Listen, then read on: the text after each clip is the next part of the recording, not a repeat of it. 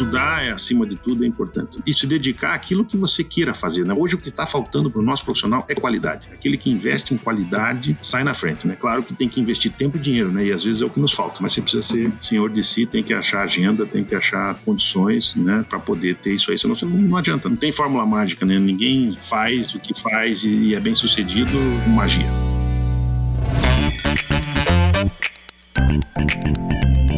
Doc Club. Os maiores nomes e os melhores temas do mundo jurídico estão aqui.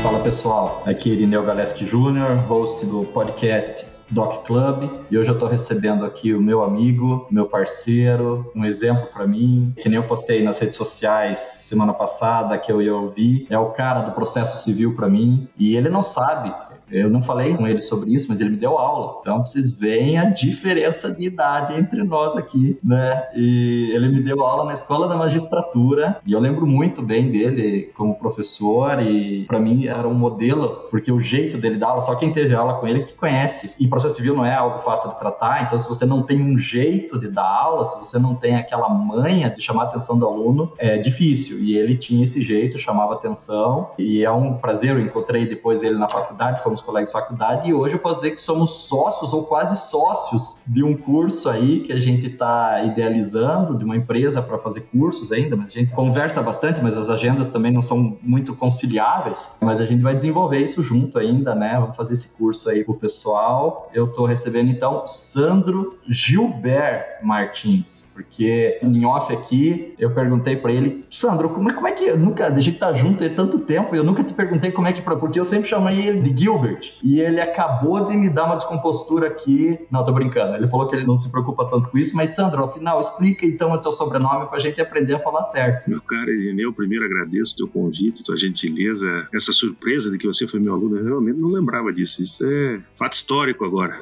realmente, eu não me incomodo com o nome, embora ninguém quase acerte, mas a origem, segundo meu pai, era um autor francês que ele gostava de poemas. Então, é Sandro Gilbert Martins, né? Fala-se aberto, né? O Ber. Mas, enfim, enfim, chama de Gilbert, chama de Gilbert, enfim, tanto faz aí, não, não, ligo muito não, até porque em termos de nome de guerra, geralmente fica só dois e ficou Sandro Martins, Sandro Martins, Sandro Martins, quase pouca gente sabe que eu tenho o Gilbert no meio. Legal. Então, o Sandro é graduado pela Faculdade de Direito de Curitiba, é mestre e doutor pela PUC de São Paulo, autor de muitas obras e veio falar aqui para nós hoje vai ser, com certeza, vai ser muito legal para todo mundo para pegar a experiência do Sandro. Eu já conheço um pouco da história dele, acho muito legal, ele tem muito histórico para poder contar aqui para nós, vai ser muito divertido. E a gente sempre começa o seguinte, Sandro, sempre fazendo a mesma pergunta: por que que você escolheu o direito? Ah, isso é bastante diferente do usual. Eu vim de uma família simples e com um pai muito vinculado à área militar. pai gostava dos militares, tinha sido de alguma forma soldado e acabou não engrenando depois na carreira militar, mas gostava muito, convivia muito no círculo militar, do qual ele era sócio, chegou a ser diretor, e eu, então, desde criança, acabei botando na cabeça que ia ser militar. Estudei para ser militar. E no final, quando chegou na hora de fazer o vestibular, eu acabei sopesando e desisti de ir para a Academia Militar das Agulhas Negras. Achei que ficar longe da família naquela idade seria muito ruim, ficar distante do pai, mãe, tudo. Família para mim é uma coisa muito importante e eu acabei tendo que confessar para meu pai que eu não ia para a academia. Isso foi realmente penoso, tanto para ele quanto para mim. E ele, brabo, meio nervoso, ele falou: então você vai fazer direito. E eu, obviamente, como estava, digamos assim, sem muito espaço de negociação, só falei: sim, senhor, eu vou fazer direito. Então a minha vocação para o direito foi praticamente imposta pelo pai e só tenho a agradecer a ele. Pelo jeito, ele conhecia muito bem o filho que tinha e me indicou um caminho que depois eu abracei, gostei, enfim. Hoje confesso que não sei se saberia fazer outra coisa se não lidar com o direito. Entendi. Então não foi tipo uma, uma punição. Então agora você vai fazer direito, só pra você aprender. Não foi mais ou menos assim, é por causa da personalidade, né? É, eu vejo que ele tinha essa noção clara de que o perfil acabava sendo adequado para a área do direito, né? Essa ideia de eu, eu, meu pai e minha mãe sempre foram muito simples, né? Meu pai tem primeiro grau, minha mãe que terminou o segundo grau, vieram do interior para Curitiba, vida difícil, né? Vida nunca tivemos casa própria, vida aluguel, enfim. E meu pai e minha mãe se dedicaram a ter condições de pagar estudos para mim e para meu irmão. Então nós estudamos no melhor colégio da época, imagino eu, na cidade, que era o Santa Maria. E verdadeiramente o que a gente fez, o que a gente tinha, digamos assim, era esse orgulho de estudar num bom colégio. Né? Mas fora isso, a gente não, não era uma família de posses, de coisas, enfim. Eu tinha esse dever de ser bem sucedido no estudo. Né? Eu botei na minha cabeça, em, em homenagem a esse esforço, esse sacrifício dos meus pais, que eu tinha que ser bom no estudo. Não sei se eu cheguei a ser um CDF, mas eu era realmente de boas notas. Eu tinha um perfil de estudar, assim, de ser papirão, como a gente chama. E foi o que eu fiz. Eu fui papirão, não tive problema nenhum de passar no vestibular. Na época eu sofri na federal porque que foi aquele vestibular que deu problema, que várias pessoas tiveram problemas na apreciação das suas notas, tal. Por exemplo, eu passei na federal, mas me colocaram na segunda opção, que não era direito, era administração e deu todo um rolo lá. Eram pessoas que, enfim, foram 489 pessoas que tiveram problema na prova. Eu fui uma delas e daí quando eu fui lá, o pessoal falou: "Olha, é, acho que você não vai conseguir e tal. Eu não tinha ninguém na área do direito, fui o primeiro a fazer direito na minha família, não entendia muito como é que as coisas funcionavam. Como eu tinha passado na PUC, eu falei pro meu pai, ah, meu pai tem condições de eu ficar na PUC e tal, e acabei indo pra PUC. Não entrei com mandato de segurança, depois todo mundo que entrou ganhou, se eu tivesse entrado eu teria ganhado, mas acabei, achei muito ruim começar a faculdade de direito brigando com a faculdade. Fui pra PUC, daí no outro ano eu tinha que me alistar, meu pai falou, ah, você não quis ir pra academia, então você vai agora se alistar, vai fazer tudo que tem que fazer. Então eu fiz daí o alistamento, passei no NPR, que é um curso de formação de oficiais da reserva. E para isso tinha que mudar a faculdade para noite. A PUC não me autorizou, eu fiz concurso na Curitiba, passei, mudei de faculdade, porque lá era noite, né? Eu fazia de dia na PUC. Enfim, fui muito bem no quartel e daí precisava do quartel mesmo para poder bancar a faculdade, né? Meus pais, como eu disse, dificuldade, então eu fiz toda a faculdade como militar, como oficial do exército, né? Tinha pouco contato com a área, era um sacrifício muito grande trabalhar o dia todo e à noite ir para a faculdade, muitas aulas perdidas às vezes por operações que a gente ia, atividades que a gente tinha, isso exigia que eu acabasse faltando a aula, então tinha que comprar livro, tinha que estudar, tinha que repor, enfim, tive na faculdade um apoio muito grande de muitos professores que me incentivavam pelo sacrifício que eu fazia, muitas vezes ia fardado para aula e tinha professores como meu queridíssimo professor ilustre presidente da ordem, professor Mansur Teófilo Mansur foi alguém que me ajudou muito, o professor Valdir Grisar, agora recém-falecido professor Altair Patitucci, desembargador do Tribunal de Justiça,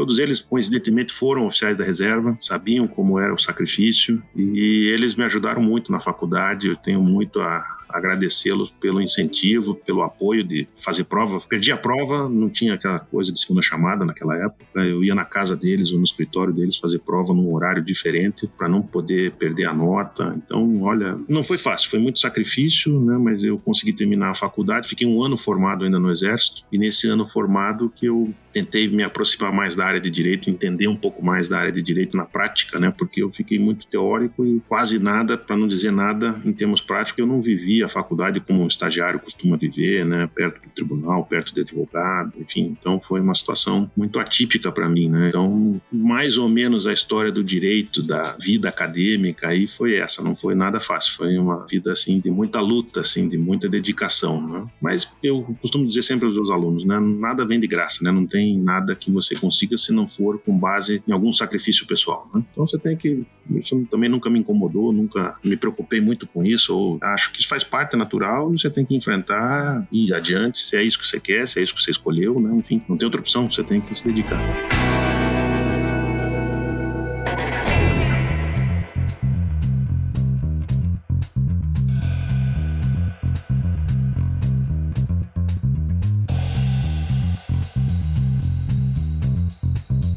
Isso aí. E daí você se formou, ficou esse tempo, esse primeiro ano ainda no, no, Exército, e como é que foi a advocacia, esse trajeto aí entre se formar e começar a advocacia? Nesse ano formado, eu fui fazer uma pós-graduação em Direito Administrativo na Faculdade de Curitiba, e comecei a fazer uns cursos de processo civil que a professora Tereza Rudalvin veio para Curitiba em 95, que ela tinha casado com o Vamber, veio se instalar aqui e começou a fazer cursos de processo. Então eu fazia direito administrativo na pós, por conta da situação que eu tinha de milico, né, de funcionário público e tal, isso me atraiu de alguma forma. E o processo porque era uma matéria que eu sempre gostei muito. Na faculdade eu tive um excelente professor, que também é quem devo a minha vida acadêmica, que é o professor Vitor Marins, foi ele que me incentivou a ser professor depois. Então eu estudava as duas coisas, direito administrativo e processo civil. E nesse período resolvi fazer um concurso para juiz federal. Abriu, eu falei, estou estudando, vamos fazer esse concurso. A nota de corte foi 65, eu acertei 62 e o que eu mais errei foi processo civil, porque eu estudava demais, via chifre em cabeça de cavalo, né? De de pensar no simples, né? O concurso ele pensa simples, né? E eu elaborando, elocubrando, não, mas se foi, pensou no Ovidio é uma coisa, se pensou no Moacir Amaral é outra, então fiquei vendo lá a sombra onde não tinha e não passei na primeira fase e pensei comigo mesmo, sabe, eu acho que eu não passei porque eu não tenho prática, eu não tenho, como é que eu vou ser juiz, como é que eu vou ser promotor se eu nunca vivi a advocacia, né? Nunca fui num fórum, assim, de, de esfregar a barriga no balcão, de ver como é que as coisas funcionam, como é que eu vou querer estar do lado de lá, né? Vai dizer, eu acho que você precisa viver um pouco isso para estar lá nessa condição que é uma condição que exige muito mais, imaginei eu naquele momento, né? Como eu disse, não tinha ninguém na família, não tinha ninguém para orientar, não tinha ninguém para conversar. Então você pensava, eu pensei, putz, ser juiz, ser promotor, acho que é uma coisa que começar assim deve ser pesado. Acho que eu preciso advogar, entender, ver como é que as coisas funcionam para depois pensar no concurso. E nesse ano fiquei um ano formado fora da área, falei, ah, não dá mais para ficar aqui não, tinha mais tempo ainda porque eu poderia exercer a função de militar, resolvi pedir baixa e trabalhar, fui trabalhar no escritório de advocacia e me apaixonei pela advocacia, nunca mais quis fazer concurso, nunca mais pensei em concurso. Comecei a advogar e nisso, por conta dos cursos que eu fiz da Tereza, eu ganhei uma coleção da Repro, uma, da revista de processo. Fui sorteado, ganhei 15 exemplares da Repro. O professor Dinamarco sorteou, eu fui lá receber. E a professora Tereza né, perguntou: o que, que você faz? Eu falei: sou militar. Ela pensou: puxa, perdi os 15 exemplares da Repro, né? Foi cuidar justamente com um cara que é milico, que não tem nada a ver com a gente. E ela me falou isso depois, na sequência, ali brincando comigo, né? E eu, puxa vida, falei: pô, sabe de uma coisa? Isso aí, vamos fazer do limão uma limonada, como se diz aí, né? Então eu resolvi estudar processo, resolvi me dedicar a isso. E nisso a própria professora Tereza, terminando o curso, num dia, falou assim: Sandro, você já pensou em fazer mestrado? Eu falei: mestrado, o que, que é isso? Nunca tinha ouvido falar. Ela me falou: não, é, pensa, para ter uma vida acadêmica, funciona assim, assado, tal, se informe. Eu fui me informar e pensei: puxa, eu na federal aqui não vou ter chance, eu não sou cria da federal, o negócio aqui pelo jeito tem uma fila aí de espera porque você precisava ter professor que indicasse, daí ali, enfim, acaba tendo, quer queira não queira, algum tipo de privilégio para os que são da casa, eu não era da casa, eu falei, sabe uma coisa, eu vou tentar fazer fora e vou tentar fazer então a PUC de São Paulo, porque a professora Tereza foi tão gentil comigo, vou ver como é que é, ela era uma prova muito honesta, você fazia e se passasse, passou. Então, fiz a inscrição, me dediquei e passei, tinham cinco vagas, eu fui um dos cinco aprovados e fui fazer PUC São Paulo, daí isso no ano de 97. Então, em 96 eu ainda fiz esses cursos da Tereza, acabei me interessando, me estudei, me preparei, passei no fim do ano em 96, 97 fui fazer PUC São Paulo. E foi um abrir de portas, novos horizontes, outra vida, né? Ir para São Paulo, conviver com os professores que você costuma ler, conhecer gente do Brasil inteiro. Hoje tenho amigos no Rio, São Paulo, Minas, Norte, Nordeste, pessoas assim, né, que a gente pouco se vê, mas quando se vê tem assim, você vê uma proximidade por conta desse convívio lá na PUC, os dois dois anos que eu fiz o mestrado. Tive privilégio enorme. Na primeira matéria que eu fiz foi o professor Donaldo, fiz execução, a primeira matéria, e o professor Donaldo falou para mim, quando terminou o crédito: Olha, se você não tem orientador, eu gostaria de ser teu orientador. Então, para mim, aquilo foi verdadeiramente significativo, né? Eu não o conhecia, mas passei a admirá-lo e respeitá-lo muito. Talvez seja um dos maiores professores que eu já tenha visto vivo. E ele se ofereceu para ser meu orientador por conta do trabalho que eu fiz de fim de curso. Ele falou: Olha, isso aqui ninguém escreveu. Eu acho que você escreveu. Se você aprofundar, vai ser um excelente trabalho. Se você quiser, sou seu orientador. E é, foi justamente a minha dissertação de mestrado, a defesa heterotópica. Eu então me preparei o final do mestrado todo pensando nisso. Fiz as outras matérias pensando em como eu ia abordar isso. Né? Então fui construindo a minha dissertação ao longo dos dois anos de mestrado. E tive a alegria de ter uma banca fantástica, o professor Bedak, a professora Tereza, o professor Donaldo. Tirei 10 e ganhei os créditos para o doutorado. Então, ganhei todos os créditos do doutorado, só precisava me inscrever no doutorado e defender. Mesmo assim, fui para a PUC, fiz outros créditos. Tinha recém-instaurado o Código Civil, né, recém-promulgado o Código Civil ali em 2002. Eu fui para a PUC e fiz créditos, fiz créditos fantásticos dessa mistura de civil com processo e acabei escrevendo uma tese de novo com o professor Donaldo, uma, um tema pouco explorado.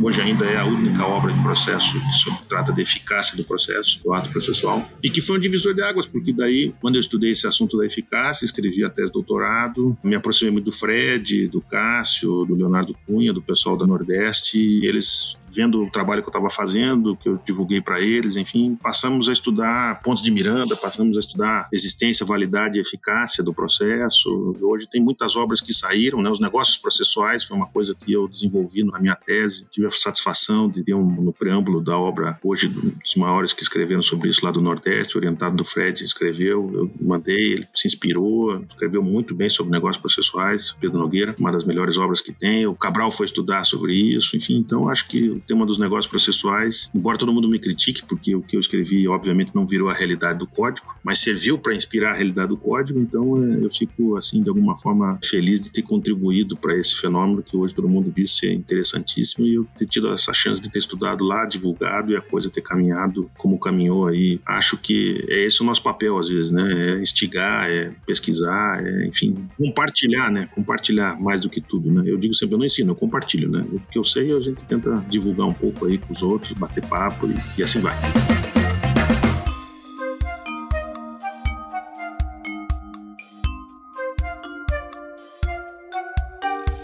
Muito legal. E na advocacia, daí, em paralelo à academia, você já começou a desenvolver a tua atividade de advocacia. Como é que foi isso? É, eu, como disse, comecei a trabalhar com escritório é, na advocacia, fui fazer o mestrado. No mestrado eu conheci um colega aqui de Curitiba, Guilherme Almeida, que era filho do Dr. Cecílio Almeida, dono da construtora Serra Almeida, e o Guilherme me conheceu. Falou, pô, não é possível que você é de Curitiba, nunca te vi lá, tal. Como é que você faz? Falei, não, olha, eu fui militar, eu dou aula, né? Comecei a fazer o mestrado, comecei a dar aula lá na Curitiba, estudo processo. Ele falou, não, pô, você precisa vir trabalhar trabalhar comigo, tô precisando de alguém na, na, empresa que tem esse teu perfil disciplinado, disciplinador, que entende de processo. A gente tem processo no Brasil inteiro, eu preciso de alguém que organize isso, que controle advogado externo e não sei o quê. Enfim, como eu estava em Curitiba e estava num escritório e estava saindo para tentar montar um outro escritório, estava pensando em sair para montar o meu escritório, surgiu essa oportunidade, eu fui lá conversar com eles, acabei ficando e fiquei até final do ano passado, fiquei 22, 23 anos, desde 98 até final de 2000 2020, 22 anos praticamente trabalhando para a Serra Almeida. Trabalho que me orgulha muito de trabalhar naquela empresa,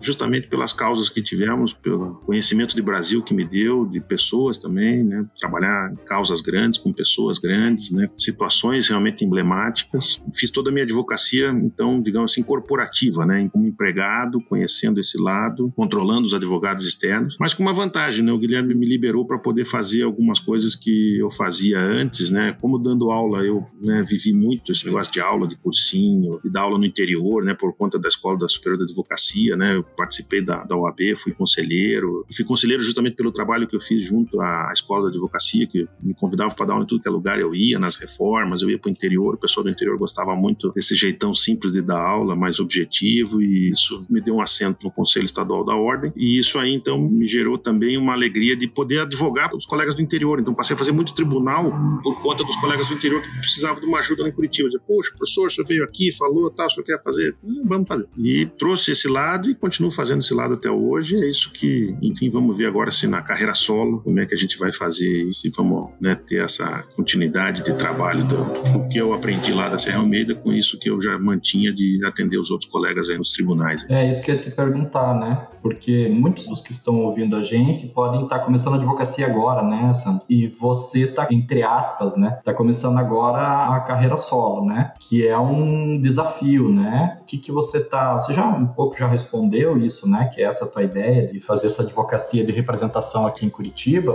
Qual que é a sensação, assim, de iniciar esse desafio? O que, que você está pensando em começar agora o teu escritório? E se você desse um conselho para o pessoal que está pensando em começar agora o escritório, o que, que se diria, assim? É, não é fácil, viu? Não é nada fácil você começar, a despeito de eu estar começando já com algum. Eu vou manter a advocacia da Serra Almeida por um tempo, né? Tive essa alegria deles me permitirem isso, mas não é fácil, porque montar estrutura, né? Pensar. E principalmente eu digo o seguinte, né? Eu sei fazer, né? Eu sou talvez bom no que faço, né? Eu me dedico, sou comprometido, gosto de estudar, vou atrás, eu me desdobro para atender melhor o cliente. Mas eu não sei se eu vou saber vender o que eu faço, né? Uma coisa é saber fazer, outra coisa é saber vender o que faz. Esse é o desafio, acho, da advocacia, né? Você conseguir vender, quantificar, né? Se valorizar, enfim, saber como que as coisas vão caminhar dentro desse espaço de mercado, né, de venda da coisa, né? A gente conhece profissionais extremamente competentes, né, que talvez na advocacia não deram certo por conta disso, né, porque não tiveram a chance de desenvolver esse lado de vendedor, né, de ter condições de se inserir como uma pessoa que se valorize a partir do trabalho que faz, né? Esse é o meu receio, esse é o desafio, e é isso que eu quero ver se eu consigo aprender com o tempo, né? Vamos ver se vai dar certo, né? Acho que, assim, tenho algumas perspectivas, tenho alguns contatos, vai dizer, tem algumas pessoas que já fizeram contato comigo e isso está assim me dizendo que tem grande chance de dar certo, né? Mas é muito começo, o escritório começa essa semana, na verdade, como estava te dizendo em off, entregaram efetivamente as salas essa semana, semana que vem quero ver se a parte operacional fica pronta, né, de computação, esse tipo de coisa, para daí começar verdadeiramente dar o pontapé inicial aí. Mas eu acho que o desafio e a dificuldade para quem começa é esse, né, conciliar saber vender com saber fazer, com tudo que tem atrás disso. Você precisa ter uma estrutura, isso tem um custo, né? não é nada fácil. É desafiador, é preocupante. Né? Quando você está sozinho, né, como de costume, é uma coisa. Quando você tem mais gente dependendo de você, a situação é outra. Né? Você sempre tem uma aflição, tem um frio na barriga. Né? Como é que você vai fazer para manter os que dependem de você?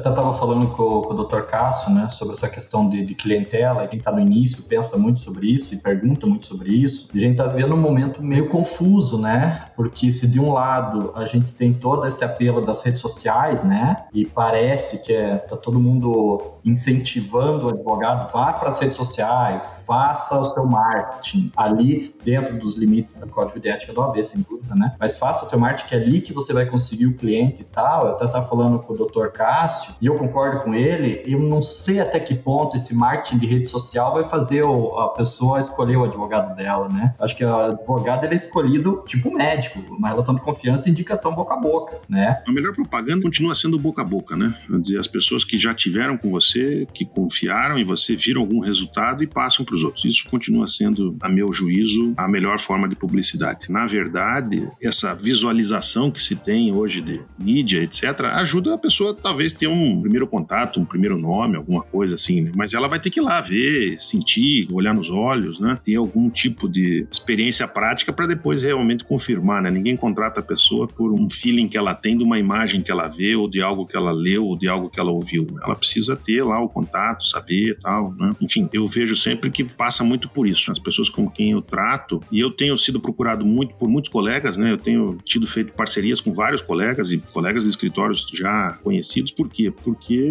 as pessoas, como sabem que eu me dedico, que eu estudo, que eu vou, vêm e falam comigo, puxa, isso aqui vamos fazer junto? Vamos fazer junto. Não me preocupo em, em dividir trabalho, em fazer coisas, né? E quando eu vejo, estou trabalhando, a pessoa diz, puxa, sabe que gostei de trabalhar contigo, vamos fazer de novo. Então é isso, vai dizer, você precisa ter esse lado da empatia, né? Da forma de trabalhar, o resultado do trabalho, que às vezes nem sempre é bom, né? Mas às vezes o resto foi tão bom que isso chama de novo, né? Então a gente cria uma sinergia, cria essas identidades, as pessoas procuram pessoas com elas, né? Eu digo sempre o cliente, às vezes tem um advogado que merece, né? Porque ele vai procurar uma pessoa próxima às razões dele, aos ideais dele, à forma de agir dele. É difícil você ter uma incompatibilidade entre cliente e advogado ou, como você mencionou aí, paciente e médico, né? Você vai procurar pessoas que estejam mais ou menos na mesma vibração que você ali, né? Seja racional, seja espiritual, né? Enfim, tem que ter algum elo de ligação ali, né? Então, acredito eu que apesar de facilitar a vida, esses meios todos de linguagem hoje que nós temos aí por mídias, né? Sem o contato pessoal,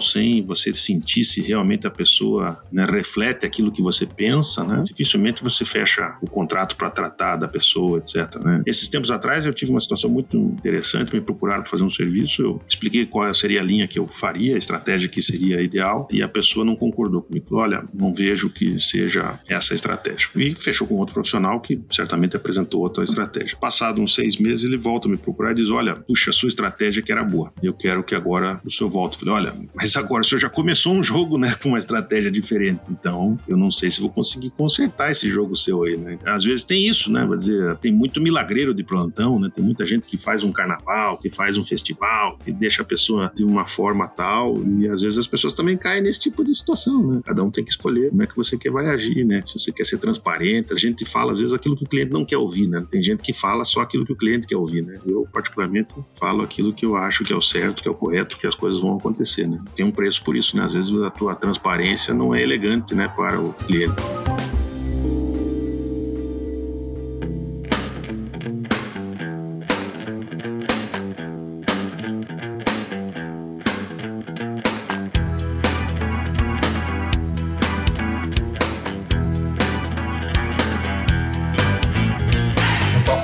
Me traz dois comentários. Primeiro, eu tenho certeza que quem está iniciando a profissão ouve essa nossa conversa agora, fica mais ansioso. Porque vai falar assim, puxa, mas como é que eu vou ter indicação? Como é que eu vou começar a minha carteira? Como é que eu vou começar a, a dar certo se eu tô no começo? Eu não tenho ninguém que tenha conhecido o meu trabalho para poder me indicar. Então, isso vem muito ao encontro que tem se falado nos outros episódios aqui do podcast, que diz o seguinte: advocacia é maratona, advocacia não é 100 metros. É a ansiedade significa, e esses dias eu fiz até uma postagem lá na, no Instagram e falei isso, que a advocacia, você começa a ver resultado efetivo dela com 5, 10 anos. Talvez a geração de agora ela não está muito preparada para ouvir isso. Parece que 5 anos não é uma vida, é duas vidas, entendeu? Então, pessoal, é a primeira realidade de quem quiser ir para advocacia é aceitar isso e trilhar esse caminho todo dia, de uma mesma forma, de uma forma honesta, ética, porque é vem da indicação. E o segundo comentário que eu quero fazer, isso é tão verdadeiro que eu nem falei com você ainda, Sandro. Agora eu vou falar aqui na nossa gravação.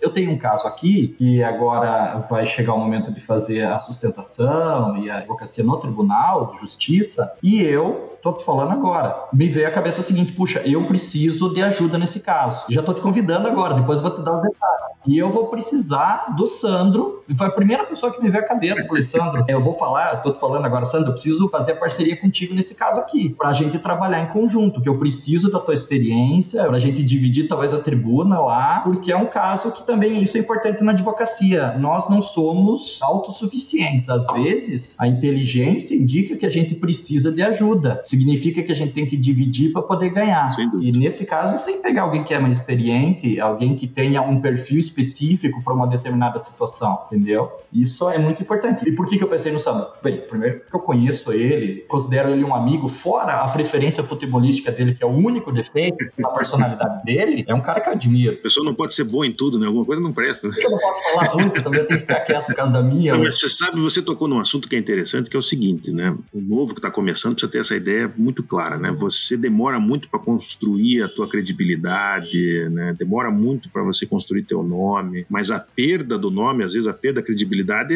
é uma vez só e muito rápido. Então, você tem que escolher realmente os casos que vai atender, porque dependendo do caso, você vai botar a cara a bater e, e aquilo te retira de você toda a credibilidade que você construiu ao longo de anos. Porque uma coisa me disseram muito no passado, e, e tem uma realidade que as pessoas às vezes não, não percebem é verdadeiro, que é a seguinte: os clientes passam, a gente permanece, né? Você está todo dia no fórum, você está todo dia no tribunal. Os juízes passam a te conhecer pela forma com que você se conduz, né? Pela forma com que você se apresenta. Então, se um dia aquele cliente faz você ser um chato, né? Às vezes você fica com a pecha de ser chato sempre, né? Então, desmoronou tudo, porque você passou naquele caso, você foi chato. Então, a gente precisa saber que tudo tem limites, tudo tem, mas que a gente mais importante às vezes do que o cliente é a gente. A nossa imagem ela permanece. Você continua ali, você vai estar ali outro dia para falar de outro caso. Então, se hoje você é irritante com um caso, amanhã o sujeito continua com aquela ideia do caso anterior. Ele não vai perceber que você mudou de estação, mudou de sintonia, mudou de faixa, porque o cliente é outro. Né? Então, a, advocacia, além de ser uma maratona, como você disse, ela tem essa estabilidade que precisa ser mantida. Né? O advogado, e você vê daí os nomes que a gente procura na nossa cidade, você pensar assim, puxa, aquele escritório, aquela pessoa. Por quê? Porque mantém essa regularidade de credibilidade. Né? É uma pessoa que não perde o tom, que não perde a compostura, que tem essa sabedoria técnica e essa sabedoria de vida, né? De uma pessoa que é transparente, né? Que é real, né? Então, eu acho que isso diz muito pra gente. A gente precisa ter essa visão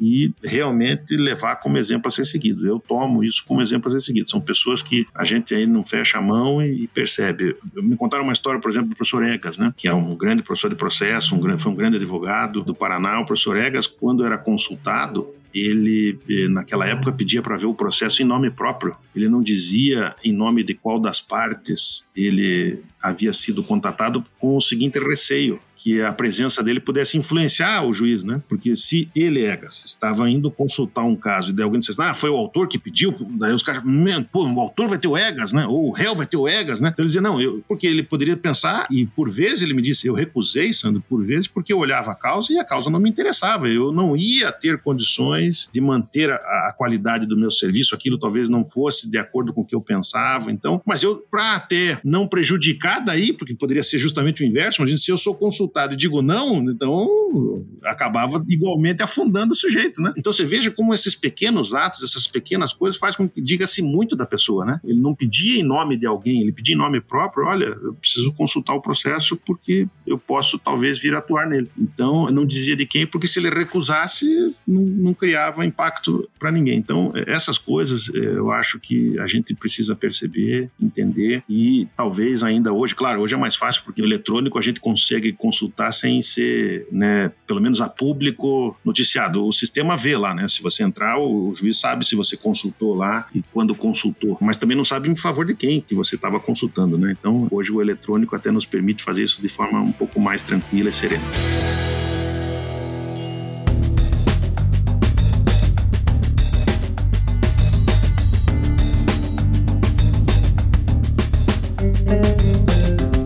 Isso que você está falando, eu estava pensando aqui que talvez é até um tema para se pensar e se escrever, que é, agora, se aproximando desses novos neologismos aí, mas seria uma espécie de um branding do nome do advogado. É você criar uma marca, marca não no sentido de, de marca registrada no NPI, mas uma marca em que o advogado, quando ele criou esse histórico, e o juiz vai ver isso, ele vê, poxa, se esse cara tá advogando nesse caso, e como ele nas outras vezes, ele sempre ficou do lado, ou na maioria das vezes fica do lado, ele não vai pegar uma causa que seja um barco furado. E isso se constrói com o tempo, né? E isso, essa reputação, ela vai se construindo com o tempo e isso que vai gerar valor lá no futuro, né? Por isso que a, o cliente vai te procurar, puxa, nesse caso eu preciso estar tá com o Sandro, porque o Sandro é um cara que é respeitado no tribunal e o tribunal sabe que ele não vai fazer nenhuma chincana, nenhuma loucura. Se ele está do meu lado, a probabilidade que eu tenha razão é muito grande. E isso só se constrói com o quê? Com o histórico, né? Sem dúvida. Eu digo sempre, eu sustento em casos que eu perco, né? Claro. Eu não sou um vencedor, né? Não tem aquele ranking de dizer nunca perdi, não é nada disso. Até porque quem perde é a parte, né? Nunca é o advogado. É, então eu né?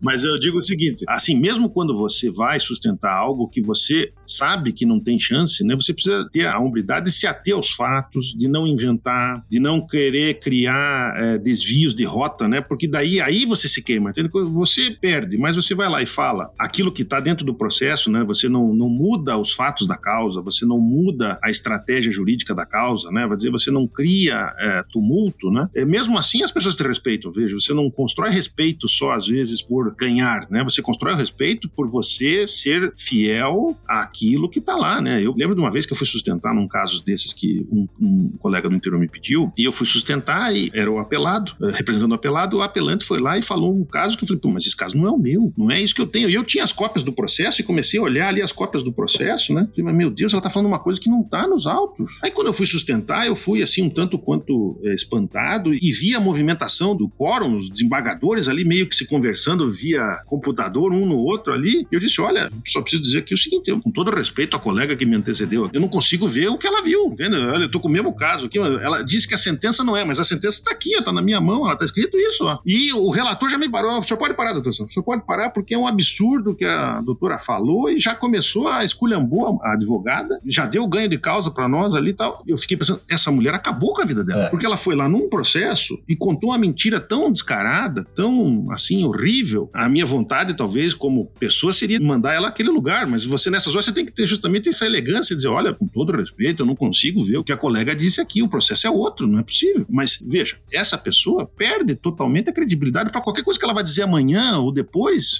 Ah, essa é aquela que mentiu lá. O negócio não tem cabimento você tomar partido para fazer uma coisa dessa, entende? A advocacia não sobrevive a uma coisa dessa. Não tem como. Eu que convivo muito com juízes porque tenho essa facilidade pela esposa ser magistrada e acabo convivendo com eles num, num momento de lazer, que eu gosto de jogar bola, como você disse, e jogo bola muito com eles, eu vejo vejo lá, eles têm ainda, fala de um colega de advogado, ah, esse é um que já aprontou comigo. Então, tipo assim, aprontou uma vez, não adianta. Aquela marca fica indelével. O sujeito acaba não esquecendo daquilo e se aparecer de novo, ele vai olhar com olhos tortos, né? Ou vai olhar assim com preocupação, porque, poxa, esse cara já aprontou comigo. Quem está nos ouvindo e está começando tem que pensar nisso. Você tem que construir uma imagem que seja duradoura. Se você investir nisso, você tenha, como disse você, na maratona lá na frente, você vai ganhar com isso. Se você não investir nisso, o imediatismo aí às vezes pode lhe render maus frutos, né?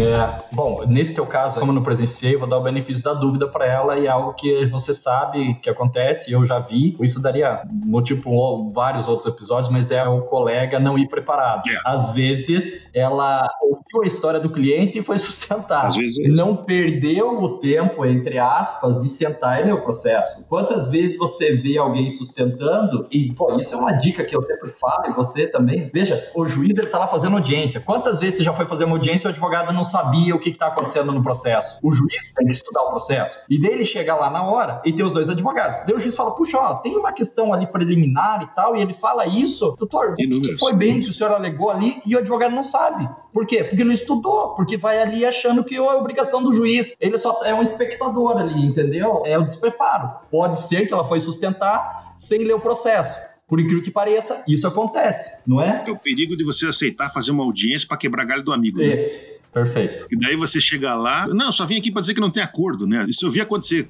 aconteceu comigo. O colega chegou lá, eu vim aqui para dizer que não tem acordo, era audiência de conciliação, vim aqui para dizer que não tem acordo, e então o colega lá me pediu para vir aqui. Daí eu disse, pois bem, então não tem acordo, vamos agora sanear aqui, vamos ver os pontos controvertidos. O que, que o senhor acha que é ponto controvertido para sua parte? Daí o cara entrou em desespero, mas peraí, eu nem li o processo, eu não sei nada do processo, eu só vim aqui para dizer que não tem acordo. Eu disse, bem, doutor, o senhor está subestabelecido, o senhor tem poderes no processo. Se o senhor não sabe o que se diz o processo, eu só posso lamentar. E daí olhou para mim e falou, bem, doutor, eu tô aqui com os meus pontos controvertidos, são assim, assim, assim, assado, pronto, acabou, entendeu? Dizer, o colega, coitado, foi atropelado, né? Não sabia para que lado, e ele desesperado, mas doutor, eu falei, mas silêncio, se o juiz está mandando a gente fixar agora, como é que eu vou dizer que não vou fixar em sua homenagem? Se o senhor não estudou o caso, o que eu posso fazer? E se o juiz estudou, você tem no mínimo a obrigação também de ter estudado. É, não, o advogado tem a obrigação de conhecer o processo que atua, né? O juiz pode ter, justamente pelo volume, de, puxa, aqui eu dei uma lida, mas não sabe ao certo. Agora, o advogado da causa que não conhece o processo, da qual ele é o advogado da causa, aí é realmente inadmissível, né? Não tem como, né? É. Sandro, na verdade eu te fiz essa pergunta, mas ali na parte da advocacia. Mas agora, se você tivesse assim, que eu sempre faço essa pergunta, se você tivesse que dar duas dicas pro pessoal que tá começando,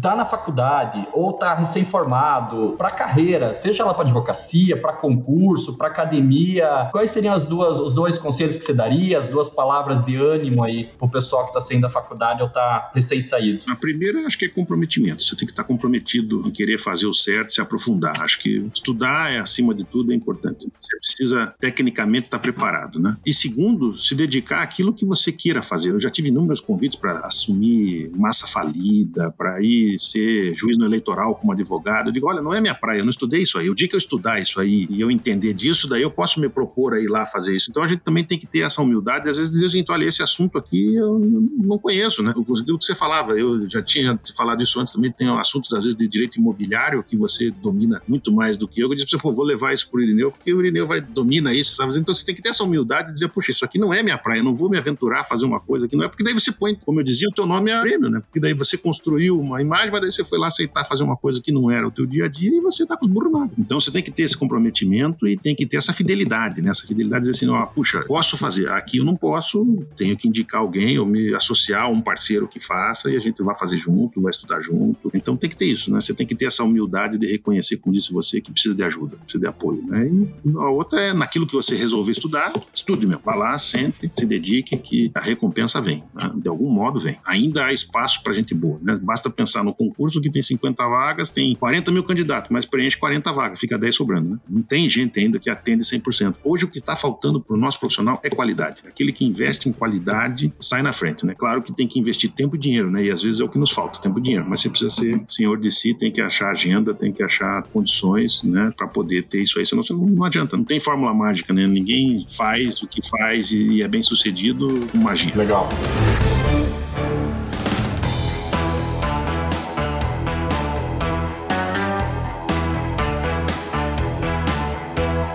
Sandro, a gente está caminhando agora para o final do episódio e eu sempre faço perguntas, o famoso ping-pong, né? Para a gente conhecer um pouco melhor você e a tua pessoa. Não o Sandro professor, mas o Sandro pessoa física, né? Que vai naquele estádio lá que eu enfim, melhor nem comentar. Então, queremos conhecer mais da sua intimidade. O pessoal está curioso em saber qual é esse estádio. Hein? É o maior e melhor estádio da América do Sul, segundo Fernando Gomes. O único que tem teto retrátil. tá certo. Bom, eu tenho que ser elegante com os convidados, então vou me abster de comentar, mas depois em off pode deixar que a gente converse.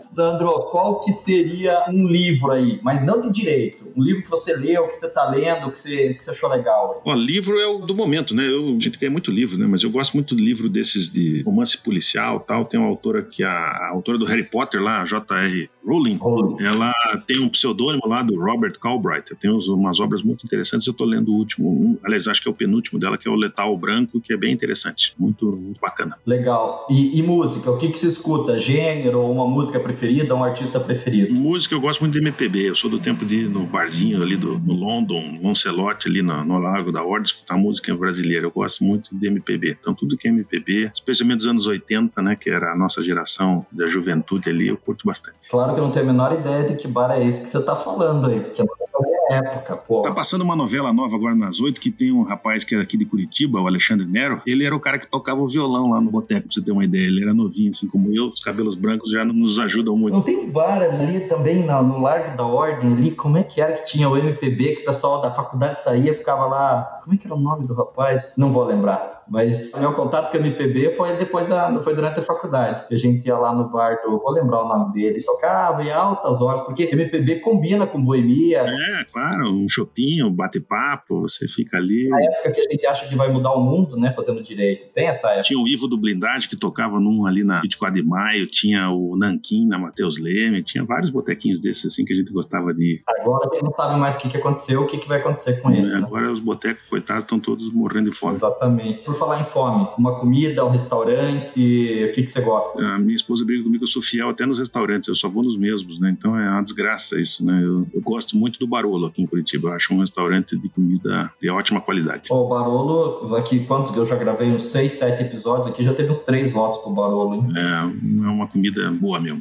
Os caras lá sabem fazer. Boa, eu também gosto famosa concha de camarão, molho com Meu contiglione, né? Um clássico. E filme? Filme eu sou fanático por James Bond, né? Tudo do James Bond para mim, assisto inúmeras e tantas vezes, né? Quem for no meu escritório vai ver uma coleção de James Bond que eu preparei só para botar no escritório novo, uma coleção de James Bond. Eu sou fã. Aqui nessa prateleira que está aqui, que você está vendo a imagem aqui, é só boneco do James Bond. Sério? É, eu te mostro. A minha esposa pergunta qual que é o meu problema, porque se eu chegar em casa e estiver passando James Bond, eu vou assistir o filme que eu já assisti. É, eu vou assistir, já assisti 30 vezes, vou assistir. Eu vou parar para ver, é isso aí. E é uma alegria quando eu coloco lá no, nos telecine da vida e tá passando, principalmente dessa nova geração, eu gosto muito desse cara novo aí, gravou o último. É, o No Time to Die. Que eu já cheguei ao ponto de decorar as falas, então eu gosto de falar antes do cara falar, eu acho muito legal. E uma meta, uma meta que você atingiu e que você gostou, assim, que mudou a tua vida. Olha, a meta que mudou a vida da gente foi ter filhos. Uma coisa que. Filho é uma coisa que muda a tua vida completamente. Ir para o aeroporto, aquela coisa que você fazia assim, trabalhando sem pensar, quando você passa a ter filho, você pensa duas vezes: será que eu preciso ir mesmo? Será que eu preciso entrar nesse avião?